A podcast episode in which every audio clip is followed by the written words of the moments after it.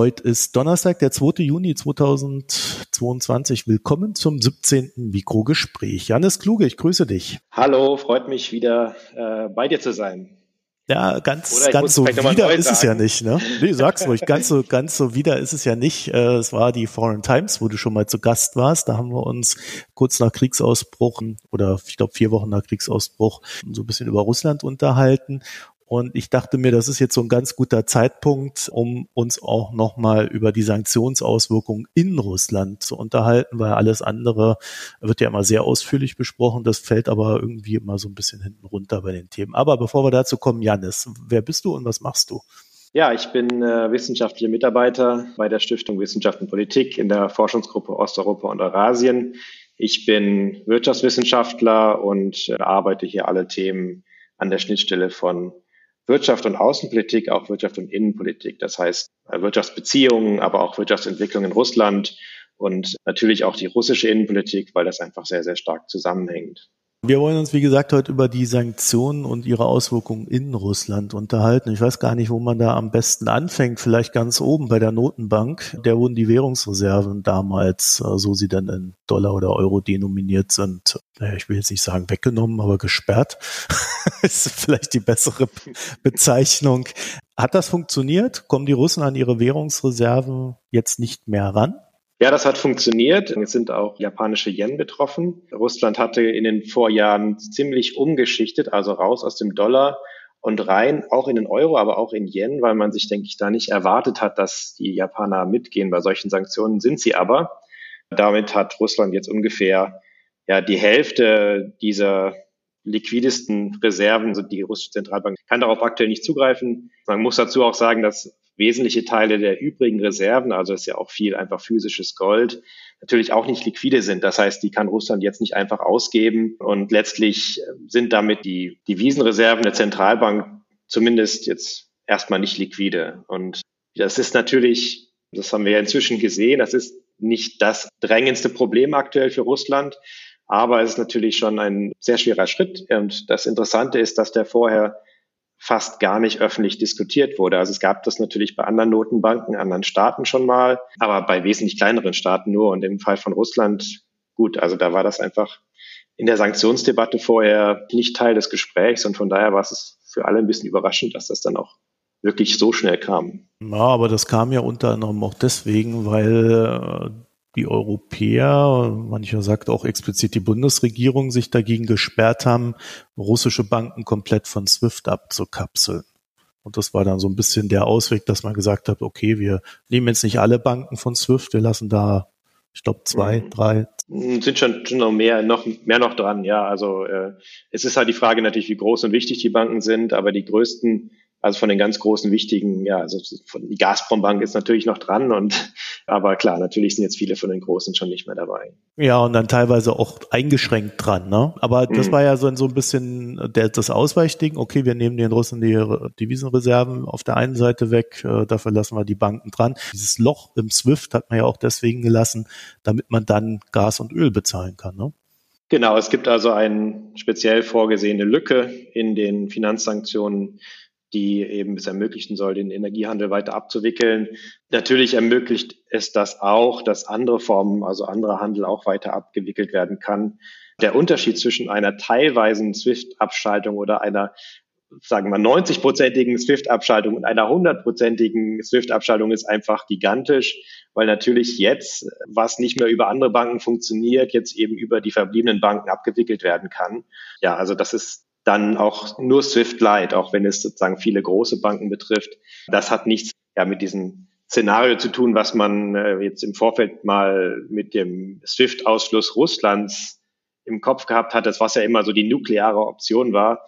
Das ist nicht eingeführt worden. Ich glaube, es ist wichtig, wenn man da eben diese Lücke lässt, dass es dann natürlich deutlich weniger wehtut. Die Folge ist doch dann, dass sich der ganze Außengeldverkehr dann auf diese wenigen Banken konzentriert, die dann da dran sind ne? am SWIFT-System.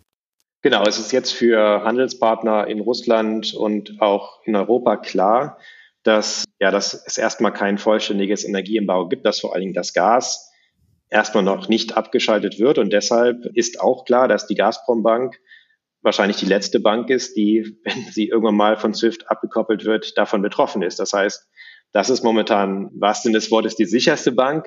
Und deshalb kann man natürlich darüber auch viele Finanzströme umleiten. Trotzdem, ja, also wir kommen sicher gleich dazu, trotzdem ist der Handel schon massiv eingebrochen. Gerade bei den russischen Importen hat sich ja wirklich viel getan.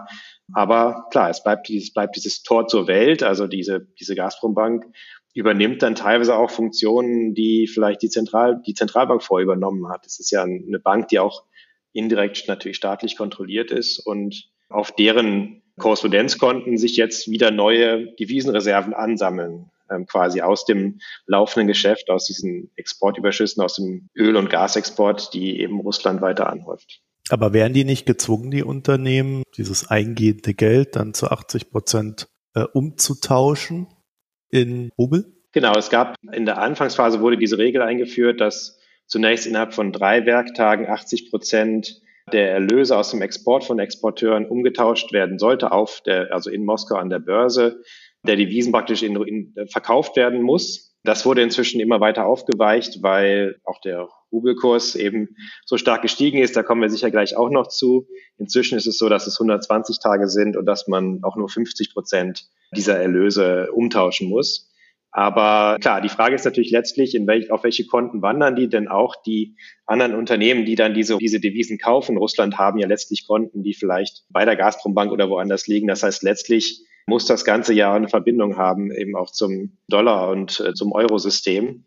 Und das heißt, da, da ändert sich an der Stelle nichts, auch wenn es dann innerhalb Russlands verschoben wird. Ja, du hast es schon angesprochen. Wir haben einen sehr starken Rubel. Das hängt doch damit zusammen, also dass der Rubel so stark ist gegenüber Euro und Dollar, dass dann dieses Geld umgetauscht wird, was eingeht. Also wir kaufen Öl und Gas, überweisen das in Euro und Dollar dahin, können gleich nochmal über diesen neuen Mechanismus reden, aber im, im Kern äh, wird das dann umgetauscht, jetzt zu 50 Prozent. Das heißt, ja, der Rubel wird gestärkt. Ja, ich glaube, es ist wichtig zu sagen, dass der Rubelkurs aktuell einfach eine ganz andere Information enthält, als er vor den drastischen Maßnahmen der russischen Zentralbank in Folgesanktionen eben gehabt hat. Das heißt, äh, normalerweise hat ja also eine konvertible Währung, sagt einem ja sehr viel auch über den, über die Erwartung, Gesundheitszustand einer Ökonomie. Und deshalb war auch in den Augen der russischen Bevölkerung der Rubel immer der Indikator dafür, wie gut es Russland eigentlich gerade so geht wirtschaftlich. Und in dem Moment, wie er jetzt in Russland eingetreten ist, äh, wäre ja normalerweise eine massive Kapitalflucht das Ergebnis gewesen. Und das hätte den Rubel auf jeden Fall zu einem Einbruch gebracht. Zum Teil ist er ja auch eingebrochen, auch wenn das dann eben revidiert wurde. Und klar, und wie wurde das revidiert? Es, man hat praktisch äh, den Kapitalexport, die Kapitalflucht unmöglich gemacht durch Verbote, also durch Kapitalverkehrskontrollen, sodass der Kurs praktisch nur noch widerspiegelt, was praktisch in der Handelsbilanz passiert. Und da gibt es zwei Phänomene. Das eine ist gut, das andere ist schlecht für Russland. Das Gute ist für Russland, dass es weiterhin zu sehr hohen Preisen auch eigentlich sehr viel mengenmäßig ähm, Öl und Gas exportieren kann. Und was schlecht ist für Russland ist, dass es gleichzeitig deutlich weniger importieren kann. Und dabei kommt natürlich am Ende raus, dass es praktisch viel mehr Devisen einnimmt, als es ausgeben kann. Russland hat immer schon praktisch einen, einen Außenhandelsüberschuss erwirtschaftet. Das wurde dann übrigens ganz ähnlich wie bei Deutschland natürlich dann letztlich wieder, dann gingen damit auch hohe Kapitalexporte einher, die jetzt nicht mehr möglich sind. Und so ja, ist dieser Rubelkurs immer stärker geworden, weil es eben nicht genug Importeure gab in Russland, die Nachfrage äh, auf der russischen, in der russischen Börse dann gezeigt haben für diese Euros und Dollars, weil es einfach schwierig ist, aktuell für russische Unternehmen aus dem Ausland zu importieren. Aber bedeutet das überhaupt irgendwas für Russland, wenn sie dann so einen Selbstversorgerstaat machen? Es bedeutet was, also dieser Einbruch der Importe, der ist nicht absolut. Also das muss man natürlich schauen, wie sich das weiterentwickelt. Aber bei einigen Staaten ist es mehr, bei einigen weniger. Und auch, also bei den europäischen Staaten sind es immer so, sind so 60 bis 70 Prozent, die die Importe seit Kriegsbeginn zurückgegangen sind. Bei, bei den USA sind es, glaube ich, fast 90 Prozent. Also jetzt im, im Vergleich zum Vorjahresniveau. Bei China sind es 26 Prozent, wenn ich mich richtig erinnere, im Vergleich zum Vorjahresmonat, die, es, äh, die, die Importe zurückgegangen sind. Und bei anderen Staaten, also bei der Türkei beispielsweise, ist es sogar ein ganz leichtes Plus im Vergleich zum Vorjahresmonat. Das heißt, der Import ist nicht zum Erliegen gekommen, sondern er ist stark eingebrochen. Und für die verbliebenen Importe ist es natürlich schon ein großer Unterschied, wie hoch der Wechselkurs ist. Also das hat dann schon eine Rolle und es hat natürlich auf der anderen Seite auch eine Rolle, es spielt eine Rolle dafür, wie viel Rubel letztlich die Exporteure erlösen können. Also die Kosten der Exporteure sind ja in großen Teilen in Rubel und sie nehmen eben Devisen ein und wenn der Wechselkurs des Rubels dann stark ist, dann ist das natürlich sowohl für die Exporteure von Öl und Gas als auch von anderen Ressourcen, also beispielsweise Stahl, als auch für den ähm, Staatshaushalt schlecht, weil dann einfach in Rubel letztlich weniger ankommt. Und deshalb hat das eine Auswirkung und deshalb ist jetzt, sind ja auch diese Vorgaben der Zentralbank immer weiter aufgeweicht worden. Wir haben gesehen, also die, der Leitzins wurde nach dem Kriegsbeginn auf 20 Prozent erhöht, dann wieder schrittweise gesenkt, ist jetzt inzwischen fast da, wo er vor Kriegsbeginn war also jetzt bei 11 Prozent. Und eben diese Vorschriften für den erzwungenen Devisenumtausch sind immer weiter aufgeweicht worden, weil der Zentralbank das nicht gefällt, dass der Rubel jetzt so, so deutlich gestiegen ist. Also ist ja weit äh, jenseits dessen, was, was der Kurs vor dem Kriegsbeginn war. Jetzt haben die Russen ja selber irgendwie so ein, so ein Schema eingeführt, demnach man dann irgendwie ein Konto da eröffnen soll, wenn man da Gas kauft und äh, bla bla bla. Wir haben das beim Mikroökonomen sehr ausführlich mal erläutert. Nach dem, was du gerade erklärt hast, wäre das ja genau kontraproduktiv, dann diese Gasgelder oder auch Ölgelder zu 100 Prozent in Rubel konvertieren zu lassen. Ja, also dieses Rubeldekret kommt natürlich noch ein bisschen aus einer anderen Phase. Das war noch aus der Zeit, als es interessant war, eine zusätzliche Nachfrage nach Rubel zu generieren. Aber mein Eindruck war auch, dass das nicht die primäre Motivation war hinter diesem äh, Dekret. Also äh, ob jetzt die Exporteure 80 Prozent ihrer Einnahmen umtauschen oder ob das also die westlichen Importeure dann zu 100 Prozent machen müssen, ist ja für den Rubelkurs letztlich kein riesiger Unterschied. Mein Eindruck war eher, dass man in Russland insgesamt stärker den Außenhandel umstellen möchte auf eine Währung, die sanktionssicher ist. Und in dem Moment, wo man die westlichen Importeure zwingt, praktisch ihre Zahlungen erst in Rubel umzutauschen, bevor sie dann ihre vertraglichen Pflichten erfüllt haben, liegt eben das Risiko, dass dann das Geld, was zwischenzeitlich eben bei der, beispielsweise bei Gazprom liegt, dass das eben sanktioniert wird. Weil man darf ja nicht vergessen, äh, auch diese neu angehäuften Devisen jetzt auf den Konten der, der russischen Banken sind ja für Sanktionen anfällig. Das heißt, wenn es jetzt beispielsweise doch Sanktionen gegen die Gazprom-Bank gäbe, dann wären diese in den letzten Monaten eingenommenen Devisen auch wieder weg. Und also zumindest nichts im Zugriff.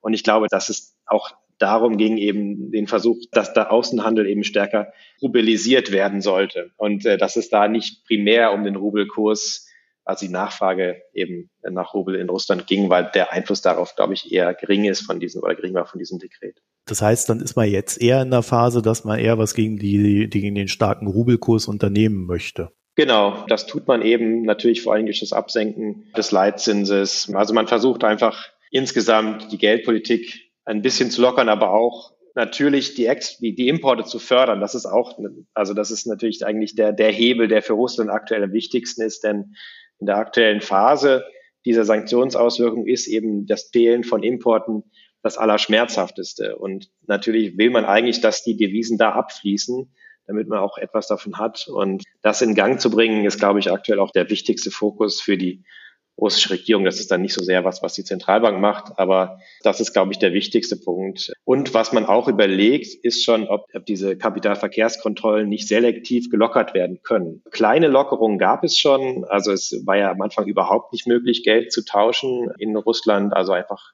Bargeld zu tauschen. Inzwischen geht das, wenn Devisen ab einem bestimmten Datum im April in einer Bank eingegangen sind, dann darf diese Bank diese Devisen hinterher gegen Rubel auch tauschen wieder. Das heißt, man hat auch an verschiedenen Hebeln schon angefangen zu lockern und vielleicht möchte man auch dann den Abfluss von Kapital, also das wäre auch ein Hebel, über den man den Rubel wieder ein Stück weit schwächen könnte. Das soll natürlich nicht dann so ähm, lawinenartig passieren, aber ich denke, dass es da schon ein Management gibt, den Versuch zu managen, und also gibt es verschiedene Schritte, die sozusagen eingeleitet wurden, um, um eben diesen unkontrollierten Anstieg des Rubels zu bremsen. Also ich meine, Importe kannst du ja nicht einfach mal so steigern, äh, gerade wenn du mit Sanktionen belegt wurdest. Also das heißt, äh, die Sachen, die sanktioniert sind, die können sie ja gar nicht einkaufen. Dann kannst du irgendwie noch gucken, dass das ein bisschen mit China alles äh, besser wird und sicherlich auch noch ein paar andere Länder. Aber das sind ja keine Sachen, die du ad hoc einfach mal hinkriegst. Ne? Das sind alle eher Prozesse über Jahre. Klar, das stimmt natürlich. Also von diesem Importeinbruch eher ein geringerer Teil auf wirkliche Embargo-Verbote zurückgeht. Also Dinge, die wirklich nicht mehr exportiert werden dürfen nach Russland, sondern ein größerer Teil geht einfach auf äh, das Selbstsanktionieren zurück von westlichen Unternehmen, die einfach ihr, ihr Geschäft eingestellt haben oder erstmal abwarten. Dass die Embargos selber, die richten sich ja, also die sind schon sehr weitreichend und sehr viel an gerade an, an Hightech-Sachen gehen einfach nicht mehr. Aber einfache Sachen lassen sich auch weiter exportieren. Es spreche ja zum Beispiel bei vielen Unternehmen auch nichts dagegen, theoretisch, dass sie weiter laufen. Also ein Beispiel ist so ein Renault-Werk in der Nähe von Moskau, das erstmal nach Kriegsbeginn dann die Produktion ähm, aufgehört hat, äh, eingestellt hat und danach die Produktion wieder hat anlaufen lassen für eine Weile, dann aber wieder eingestellt hat, weil es dann sozusagen so ein bisschen zu großen Gegenwind gab in der Öffentlichkeit. Also das heißt, es ist auch teilweise eine Abwägung, gerade bei den großen Marken, wo es um Reputation geht und um andere Märkte. Also wenn ein Unternehmen in Polen ist, dann kriegt es Probleme, wenn es parallel noch in Russland aktiv ist beispielsweise. Und auch das kann ja ein wichtiger Markt sein. Also Selbstsanktionen sind entscheidend. Und, und inwiefern die weiterhin so intensiv wirken, ist ein bisschen dahingestellt. Also die russische Zentralbank rechnet jetzt für das laufende Jahr 2022, dass die Importe Anführungszeichen nur um ungefähr ein Drittel zurückgehen. Also dass die praktisch zwei Drittel weiterhin aufrechterhalten können. Es gibt, klar, es gibt viele Probleme. Es gibt Probleme bei der Abwicklung von Finanztransaktionen. Es gibt Probleme in der Logistik. Und natürlich wird sich der Handel auch verschieben. Also komplexe Produktion wird in Russland kaum noch möglich sein. In den, also, also beispielsweise im Fahrzeugbau wird es schwierig werden. Und es wird eher dazu kommen, dass dann eben fertige Güter, fertige Autos importiert werden beispielsweise. Aber da ist es auch ein bisschen einfach eine Frage der Zeit. Russland ist ja eine Marktwirtschaft und es gibt sehr viele, auch sehr smarte Unternehmer, die jetzt versuchen, eben ihre Lieferketten zu reparieren und damit natürlich da ähm, in der ganzen Welt nach Möglichkeiten suchen, also in der Türkei vor allen Dingen, vielleicht in Kasachstan, in Indien, in China.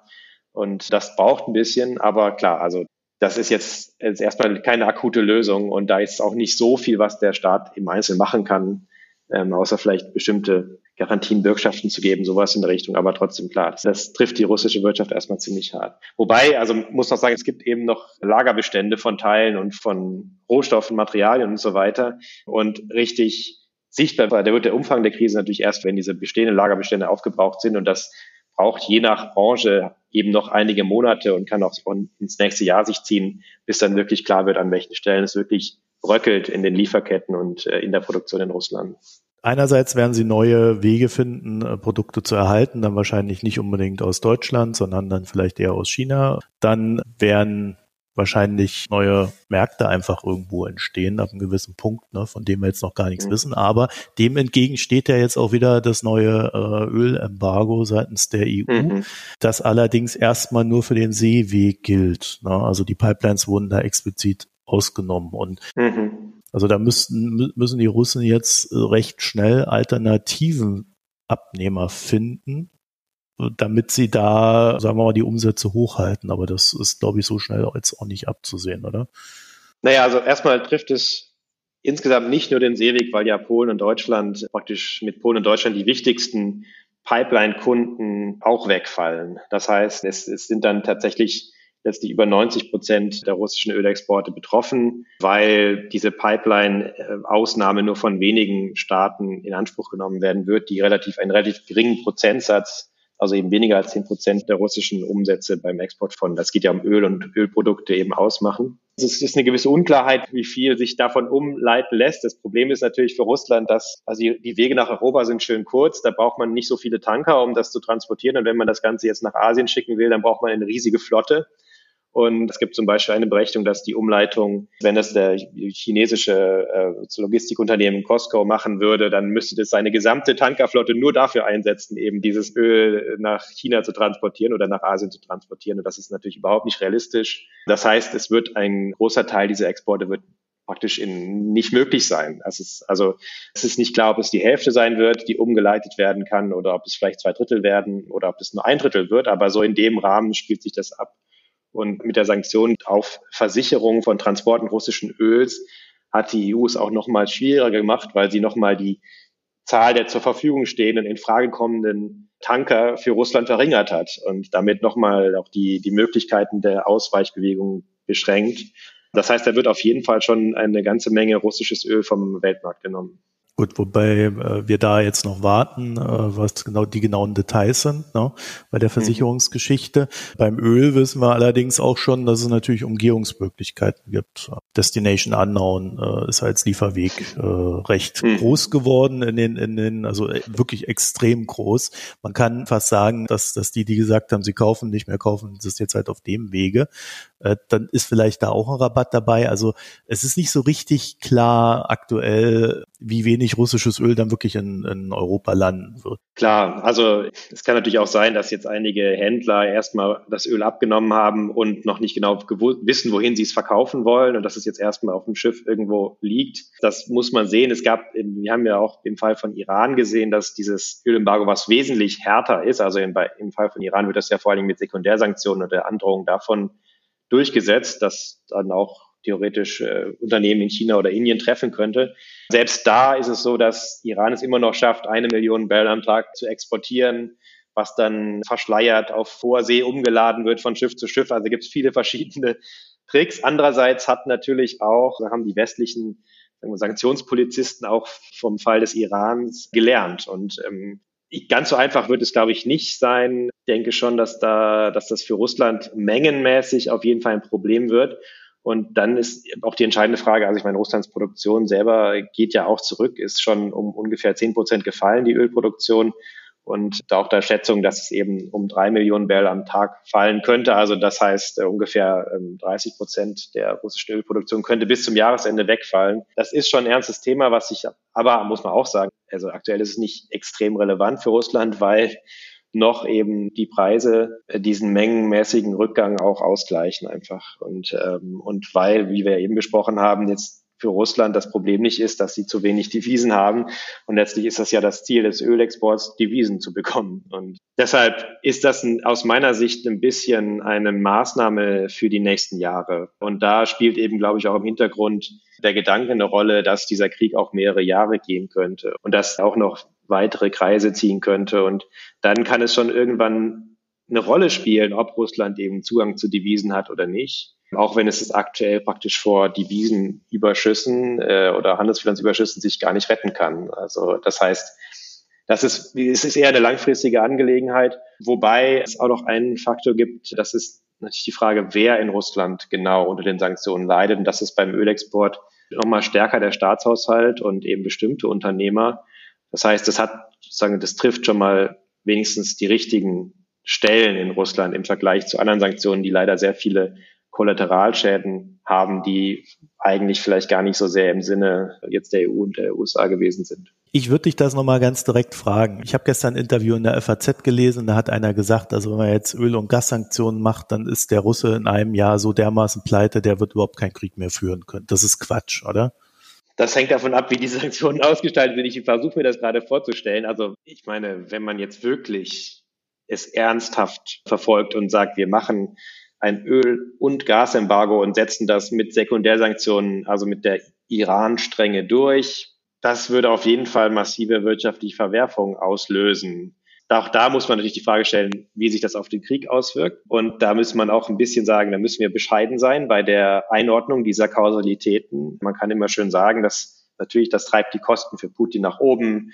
Und irgendwo gibt es da natürlich schon im Haushalt die Frage, wie viele Billionen Rubel haben wir denn jetzt hier und hierfür zur Verfügung? Also man kann auch nicht einfach alles drucken. Also das heißt, da gibt es schon Effekte, aber das ist sehr indirekt, diese Auswirkungen auf den Krieg. Ich, ich habe immer in der Vergangenheit also gibt es praktisch so zwei Narrative, was Russland oder russische Kriegsführung betrifft. Äh, das eine ist, Russland führt dann Krieg, wenn es innenpolitisch irgendwie an, an, an Unterstützung fehlt für das Regime. Und das andere Narrativ ist, Russland führt dann Kriege, wenn es sich wirtschaftlich oder auch insgesamt einfach stabil und stark fühlt. Und ich glaube immer, dass das zweite eigentlich zutreffender war. Ich glaube, es ist schon eine sinnvolle Strategie, auch wenn die Sanktionen teilweise nicht sehr zielgenau sind, eben Russland an der Stelle etwas zu verunsichern. Und, aber dass Russland nicht in der Lage ist, Krieg zu führen, ist natürlich falsch. Was braucht Russland, um Krieg zu führen? Es braucht eben entsprechende Waffen, von denen es sicherlich noch sehr viele Vorräte hat. Es braucht Leute. Und wenn wir eine sehr, sehr harte Wirtschaftskrise haben, muss man leider auch sagen, dann gibt es viele arbeitslose junge Männer und es braucht vielleicht sagen diese, das sind dann die Zutaten, mit denen man Krieg führen kann. Solange nichts aus der Bevölkerung kommt, was jetzt in Richtung eines wahnsinnigen Unmuts geht. Also das kann natürlich auch immer noch passieren, aber letztlich sind die Zutaten für Kriegsführung relativ umfassend in Russland vorhanden aktuell und Deshalb ist es nicht möglich, die russischen Panzer mit Sanktionen zu stoppen. Das muss man immer wieder betonen. Und deshalb sind ja auch Waffenlieferungen ein viel wichtigeres Instrument, jetzt um den unmittelbaren Ausgang des Krieges zu beeinflussen. Zu dem Öl nochmal. Ich habe heute einen ganz interessanten Gedanken gelesen. Äh, du hast es eben auch angesprochen. Äh, Russland ist gar nicht mehr so sehr in der Lage, äh, seine Produktion aufrechtzuerhalten. Also es wird auf alle Fälle Verluste geben. Aktuell 10 Prozent, vielleicht sind es dann demnächst 20, 30 Prozent. Jetzt steht die OPEC Plus und das Plus steht ja quasi für Russland. Eigentlich kurz davor zu sagen, wir weiten unsere Ölproduktion aus. Und bei einigen wird das so gesehen als, naja, das ist die Vorbereitung, um Russland aus dem OPEC Plus zu entfernen. Also sprich dann ein OPEC nur noch zu haben. Und äh, dann könnten die Saudis, die sich da sehr zurückgehalten haben, dann auch endlich mal wieder lospumpen. Ja, das ist eine sehr interessante und sehr wichtige Entwicklung. Und ich glaube, dass es auch wichtig ist, da nochmal zu sagen, diese hohen Ölpreise, die wir aktuell haben, die erfüllen natürlich eine Funktion. Das ist, das ist unangenehm für uns, aber wir wollen ja alternative Produzenten dazu bewegen, noch mehr zu produzieren, um auch die russischen Marktanteile zu ersetzen. Das ist ja auch letztlich Ziel dieser Sanktionen und das können wir nur, wenn der Preis hoch ist. Und Natürlich hat dieses OPEC-Kartell, ja, es hat ja verschiedene Ziele, aber letztlich geht es darum, zu verhindern, dass beispielsweise in den USA jetzt wieder die Fracking-Industrie aufwacht. Ich meine, die ist immer noch sehr aktiv, aber war schon mal deutlich aktiver. Und auch zu verhindern, dass zu viel Nachfrage zerstört wird äh, durch diese hohen Preise und dass zu viele, also dass zu starke Anreize entstehen, sich ähm, vom, auch vom Öl wegzuwenden, dass, dass der Markt in einem bestimmten Gleichgewicht bleibt, ist ja sozusagen aus zumindest das deklarierte Ziel. Und in dem Moment, wo dieses Gleichgewicht in Gefahr gerät, weil Russland nicht mehr in der Lage ist zu liefern, hat natürlich OPEC aus der eigenen Logik heraus, muss es eigentlich das irgendwie kompensieren, weil sonst kommt es in eine Situation, die man eigentlich verhindern will, nämlich dass die Ölpreise nicht nachhaltige Höhen steigen aus OPEC-Sicht. Und so gibt es auch bei anderen Akteuren Anreize, die entstehen dadurch, dass die Preise hoch sind. Und äh, und natürlich ist das für Russland sehr unangenehm, weil damit dass der Leidensdruck auch für die sanktionierenden Staaten deutlich abnimmt. Was jetzt beschlossen worden ist, ist natürlich keine gigantische, also es wird ja, wurde, wurde ja jetzt äh, oder wird kolportiert, dass es sozusagen eine größere Ausweitung der Fördermenge gibt. Ich glaube, es sind 200.000 Barrel am Tag mehr.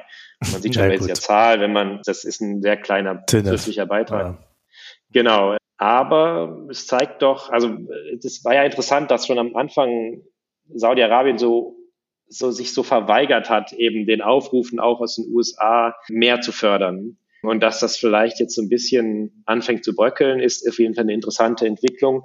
Aber ist es wohl auch so, dass dieses Spare Capacity, also das, was Saudi-Arabien jetzt zusätzlich fördern kann, dass das alles doch nicht ganz so schnell auch in Schwung zu bringen ist. Das ist auch noch ein Problem. Muss man schauen, wie viel jetzt auch noch möglich ist, eben an kurzfristiger Fördermengenerhöhung. Das ist ja dann auch immer eine Frage. Aber ja, also das wäre natürlich für Russland ausgesprochen unangenehm. Ich meine, wir müssen uns nur zwei Jahre zurückdenken. Da gab es eben diesen erbitterten Ölpreiskrieg zwischen Russland und Saudi-Arabien wo beide wirklich mal, wo die Saudis sagen, wir, wir pumpen jetzt so viel wir können, weil wir wollen, dass ihr bei unseren Förderkürzungen bei, am Anfang der Corona-Krise mitmacht. Da gab es ja wirklich einen unglaublichen Streit um Marktanteile. Und der wurde hinterher beigelegt und äh, irgendwie ist von diesem Streit nicht mehr viel übrig, aber vielleicht lässt sich der oder vielleicht kommt der auch mal wieder zum Vorschein. Also ich bin mir sicher, dass der Druck aus den USA, insbesondere auf die Saudis, immer noch sehr, sehr groß ist, jetzt mehr zu tun. Und, und Russland, es ist ja ganz klar, Russland hat ja keine wirklichen Verbündeten in der Welt, sondern es gibt eben diese Zweckbündnisse. Und OPEC Plus ist auch ein Zweckbündnis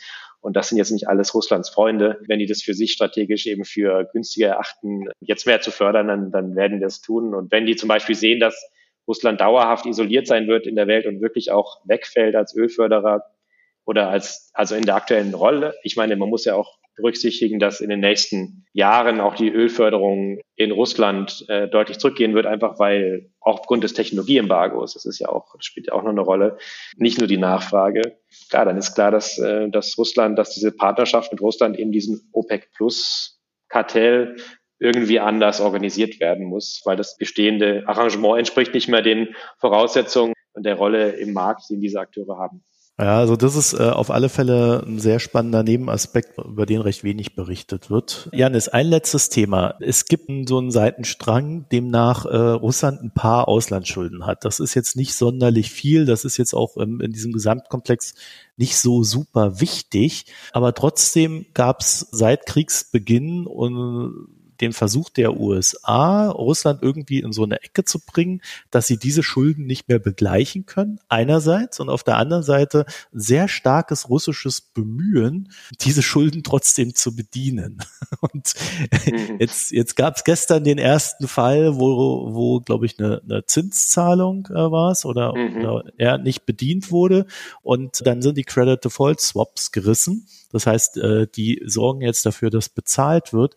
Aber irgendwie ist es so sonderbar, dass äh, beide Seiten so darauf beharren, dass an diesem einen Punkt Russland entweder in den Default gepresst wird oder Russland sagt, nee, ich will nicht in den Default rein. Obwohl es gefühlt nicht wirklich relevant ist. Hast du da eine Idee? Also es ist interessant zu sehen, auch dass die Vereinigten Staaten ja ihre Politik da im Laufe der Zeit noch verändert haben. Am Anfang gab es ja Ausnahmen, Ganz am Anfang durfte Russland sogar von den eingefrorenen Zentralbankreserven das bezahlen, dann hinterher von diesen neu eingenommenen Mitteln. Jetzt äh, ist eben so eine Ausnahme ausgelaufen, dass die US-Banken das eben nicht mehr, diese Zahlungen nicht mehr durchführen dürfen. Es ist letztlich, wirkt es natürlich aufgrund der geringen Beträge, natürlich einige Dutzend Milliarden, aber trotzdem für internationale Maßstäbe gering, wie ein sehr symbolischer Nebenschauplatz. Aber ich finde, es ist sehr vielsagend. Also es sagt uns sehr viel auch über die russische Einstellung aktuell. Also der, also man hat wirklich den Eindruck, dass, dass der Finanzminister alles dafür tun wollte, möglichst das zu vermeiden, dass Russland diesen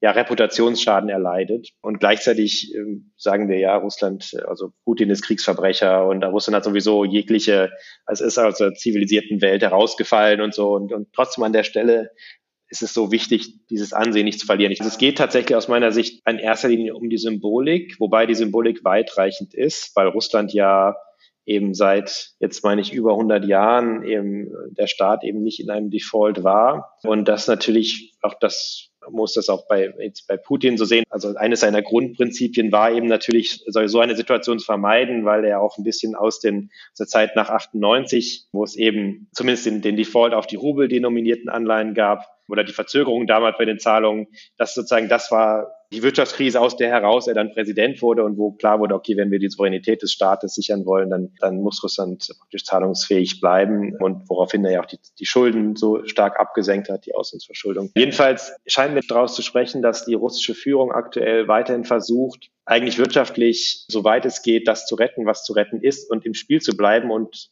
auch permanenten Schaden nicht weiter, zumindest selbst voranzutreiben. Es gibt auch immer sehr radikale Vorschläge in Russland, was man jetzt alles noch machen könnte. Auch selber proaktiv sich aus dem internationalen äh, Wirtschaftssystem rauszukegeln. Und die werden von der Regierung aber nicht aufgenommen, sondern man versucht eben nicht alle Brücken abzubrechen und, und versucht möglichst viele ausländische Investoren auch im Land zu halten, teilweise auch mit Druck. Da, da gibt es dann Gespräche mit der Staatsanwaltschaft und mal, nachgehört, was so die Pläne sind mit den Managern vor Ort. Es gibt offenbar die Vorstellung, dass das Ganze nicht irreversibel ist, was aktuell passiert, auch in puncto Sanktionen und dass das vielleicht auch Grenzen hat. Vor dem Hintergrund ist natürlich dieser Default, also das ist ein schwerer symbolischer Schaden, der, glaube ich, in der russischen Innenpolitik, das wird man natürlich nicht groß berichten, aber das Wort ist mit äh, ist schon angstbehaftet und sehr krisenbehaftet und man will ja alles dafür tun, den Anschein der Normalität aktuell in Russland aufrechtzuerhalten. Das ist, glaube ich, ein, einer der Gründe.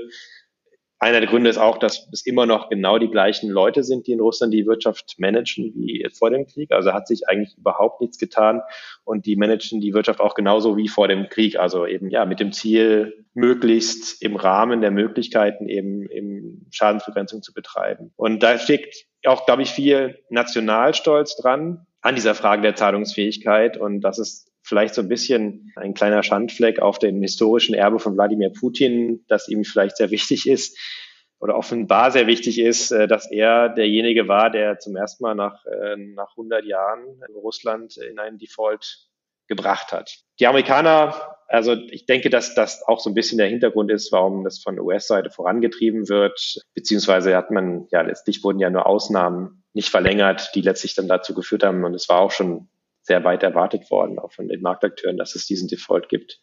Aber jetzt ist er tatsächlich da und das Absurde ist, dass es mit einer unglaublich also unglaublich geringen Betrag, ging, glaube ich, um die Zinsen auf 1,9 Millionen Dollar, also wirklich ein, auch sehr passend ein symbolischer Betrag. Es war mhm. auf Grundlage dessen jetzt eben dann dieser äh, Default erklärt wurde gestern.